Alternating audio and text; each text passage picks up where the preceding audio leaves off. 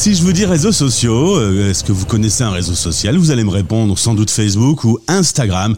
Eh bien, il faut s'ouvrir au monde et peut-être euh, que d'autres réseaux puissants voire plus puissants existent et ça va être notre échange avec Albin Lix, notre invité du jour. Bonjour Albin. Salut Gauthier. On a eu l'occasion d'échanger ensemble. Tu es euh, gagnant d'un trophée des Français de Hong Kong, le prix euh, entrepreneur pour Digital Business Lab. On a donc échangé sur la présentation de ta société. En un mot, tu peux nous redire un peu ce que fait Digital Business Lab? Bien sûr. Euh, donc j'ai monté Digital Business Lab euh, à Hong Kong. Nous sommes maintenant présents également à, Singapour et nous accompagnons les entreprises, tout type de sociétés, euh, pour leur permettre d'augmenter leur visibilité et d'accroître leur chiffre d'affaires sur une multitude de réseaux sociaux. Certains d'entre eux, sont très connus, d'autres un petit peu moins. Alors justement, un milliard d'utilisateurs pour Instagram, c'est pas mal, c'est déjà un beau réseau, mais WeChat, que l'on ne connaît pas du tout en Europe, c'est un milliard trois. Alors est-ce qu'on peut faire un petit euh, tour d'horizon de ce qui existe comme réseau dans le monde oui, alors euh, je dirais qu'il y, a cinq écosystèmes euh, bien connus dans le monde sur quand on parle de digital et de, réseaux sociaux. Il y a celui qu'on connaît tous, je l'écosystème américain, Facebook, Instagram, LinkedIn, YouTube et bien d'autres. il y a également les réseaux sociaux chinois, beaucoup moins connus, on va en parler un petit peu, coréens, japonais, russes, et ces différents écosystèmes sont très différents les uns des autres. Est-ce qu'ils sont interconnectés? C'est-à-dire qu'alors, en l'occurrence, la Chine possède TikTok, donc eux, on connaît TikTok, hein, c'est un véritable succès. Par contre, euh, un réseau social euh, russe, par exemple, je ne connais pas. Oui, alors effectivement, nous ici en Asie, on est moins, moins spécialisé sur la partie russe, mais les autres écosystèmes, on les connaît. Euh, alors en, en Corée, on a Kakao Talk, qui est euh, la plateforme la plus connue. Euh, on a au Japon et un petit peu à Taïwan Line, et en Chine, on a WeChat. Et ces trois écosystèmes, ces trois outils sont assez similaires sur le plan fonctionnel et, et, et ce sont plus que des réseaux sociaux. Ce sont presque des systèmes d'exploitation. Donc, si on fait un petit zoom maintenant sur WeChat, par exemple, WeChat, c'est plus qu'un réseau social puisqu'on peut payer ses factures, on peut euh, commander son taxi. Il est également possible sur WeChat de télécharger ce qu'on appelle des mini-programmes. On pourra peut-être en, parler. C'est un espèce d'Apple Store intégré, un cheval de Troie dans son téléphone. C'est-à-dire qu'en plutôt que d'avoir à télécharger une multitude d'applications euh, via l'Apple Store, et eh bien depuis euh, WeChat, on va pouvoir ajouter des programmes euh, qui vont permettre d'avoir accès à euh, voilà à, payer ses, factures d'électricité, payer ses impôts, booker ou réserver un créneau chez son toiletteur pour son chien, etc. Donc on a une application, une super application qui va donner accès à une multitude de services. Euh, la particularité des réseaux euh, sociaux chinois, par exemple, euh, c'est justement que existent et ils s'étendent à l'international, ce qui n'est pas forcément le cas dans l'autre sens. Ils laissent pas rentrer des réseaux sociaux américains, par exemple. Oui, alors, je dirais, il y a deux manières de voir les choses. Il y a 99% des réseaux sociaux chinois restent en Chine et sont très chinois et il y en a un qui s'est développé à l'extérieur de la Chine, qui est TikTok. D'ailleurs, il y a la version TikTok chinoise. La société d'origine s'appelle Douyin et le, même logo, le nom change à l'étranger, ça s'appelle TikTok. Donc il y, a, deux cas de figure. Il faut bien garder en tête, et ça c'est très important. Euh, sur la Chine, il y a une muraille qu'on appelle le firewall, une muraille invisible qui vient euh, cadrer un petit peu euh, les communications. Donc des outils qui sont utilisés et accessibles en Chine ne seront pas accessibles hors Chine et vice-versa. Ça pose euh, du coup euh, directement un problème politique, tout ça, forcément, puisque euh, bah, quand on le maîtrise, quand on contrôle, quand on ferme les portes, il y a bien une raison. Alors exactement, il y a, potentiellement plusieurs raisons qui sont très intéressantes, je, trouve, à, analyser. une des raisons, ça peut être une raison économique, c'est-à-dire qu'on est une, voilà, si toi demain tu souhaites faire de la publicité en France, même si tu cibles plutôt les, les expatriés, aujourd'hui ça n'a tu vas faire de la publicité avec Facebook et euh, pour cibler une audience en France, donc tu es en France, tu cibles une audience en France, mais au final, entre les deux, il y a Facebook qui va collecter euh, de l'argent et souvent cet argent-là ne va pas rester sur le territoire français. Il y a déjà une problématique économique. La plupart, la Chine notamment, et bon nombre de pays asiatiques aujourd'hui, essaient de capturer et de garder, euh, on va dire, cet, investissement dans l'économie nationale. Ça, c'est une première raison. La deuxième raison, et on, peut l'imaginer, c'est une raison d'influence et euh, une raison de parfois contrôle du contenu. Euh, c'est-à-dire qu'aujourd'hui, l'algorithme de Facebook, par exemple, donne accès à des informations. Euh, d'ailleurs, je crois que c'est un vrai sujet de société dans bon nombre de pays. En Chine, le gouvernement chinois a décidé de garder la main là-dessus. Euh, donc ça, aujourd'hui, c'est un vrai sujet. Et euh, donc je dirais, il y a un aspect politique et il y a un aspect aussi, euh, alors soit de contrôle de contenu, voire de propagande, pour garder la main sur voilà sur les contenus qui sont proposés à une population dans un pays spécifique.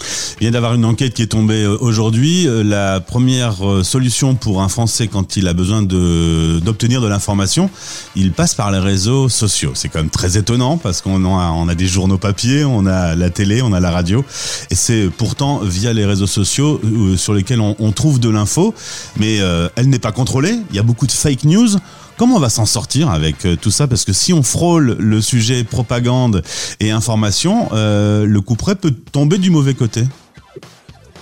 Effectivement, donc ça c'est un vrai sujet. Les réseaux sociaux sont de plus en plus puissants. juste pour revenir sur, l'anecdote que, tu, que tu partageais, on, on voit nous régulièrement en Asie que les réseaux sociaux dépassent euh, je dirais, euh, des outils comme Google dans bon nombre de pays. On voit même, et c'est c'est sûrement un réseau social que, vous utilisez peu aussi en, France, mais il y a une version light de Facebook pour les pays en voie de développement qui permet d'avoir accès à, euh, à Internet gratuitement. C'est-à-dire que quand vous êtes en Indonésie, sur une petite île, vous n'avez pas Internet, ou vous n'avez pas les moyens de payer un forfait Internet, Facebook va vous offrir Internet gratuitement euh, grâce à cette application Facebook Lite. En revanche, vous n'aurez accès à Internet que dans l'application Facebook. Ah, ah, ah. Donc vous avez votre téléphone, vous consommez du contenu, vous envoyez des messages à vos amis, vous n'avez pas besoin de SMS, et vous allez utiliser cette application Facebook Lite, ça va apparaître Facebook Lite dans votre Wi-Fi, et Facebook vous connectez à, à cet accès très léger, hein, vous ne pouvez pas télécharger des fichiers très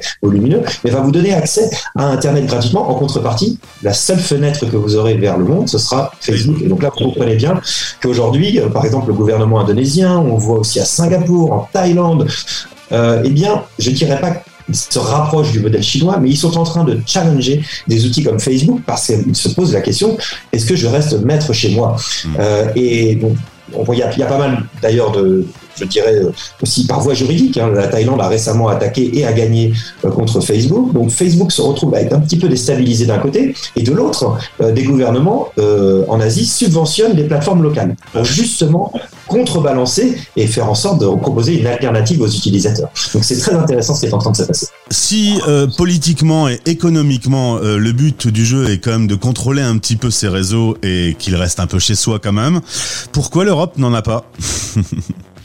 Alors, je ne sais pas si. Euh, euh, j'ai fait quelques petites recherches, je ne sais pas si certains s'en souviennent, mais à l'époque du président Chirac, euh, je crois qu'il y avait eu un objectif de lancer un moteur de recherche français pour contrer les mastodontes, Google, etc.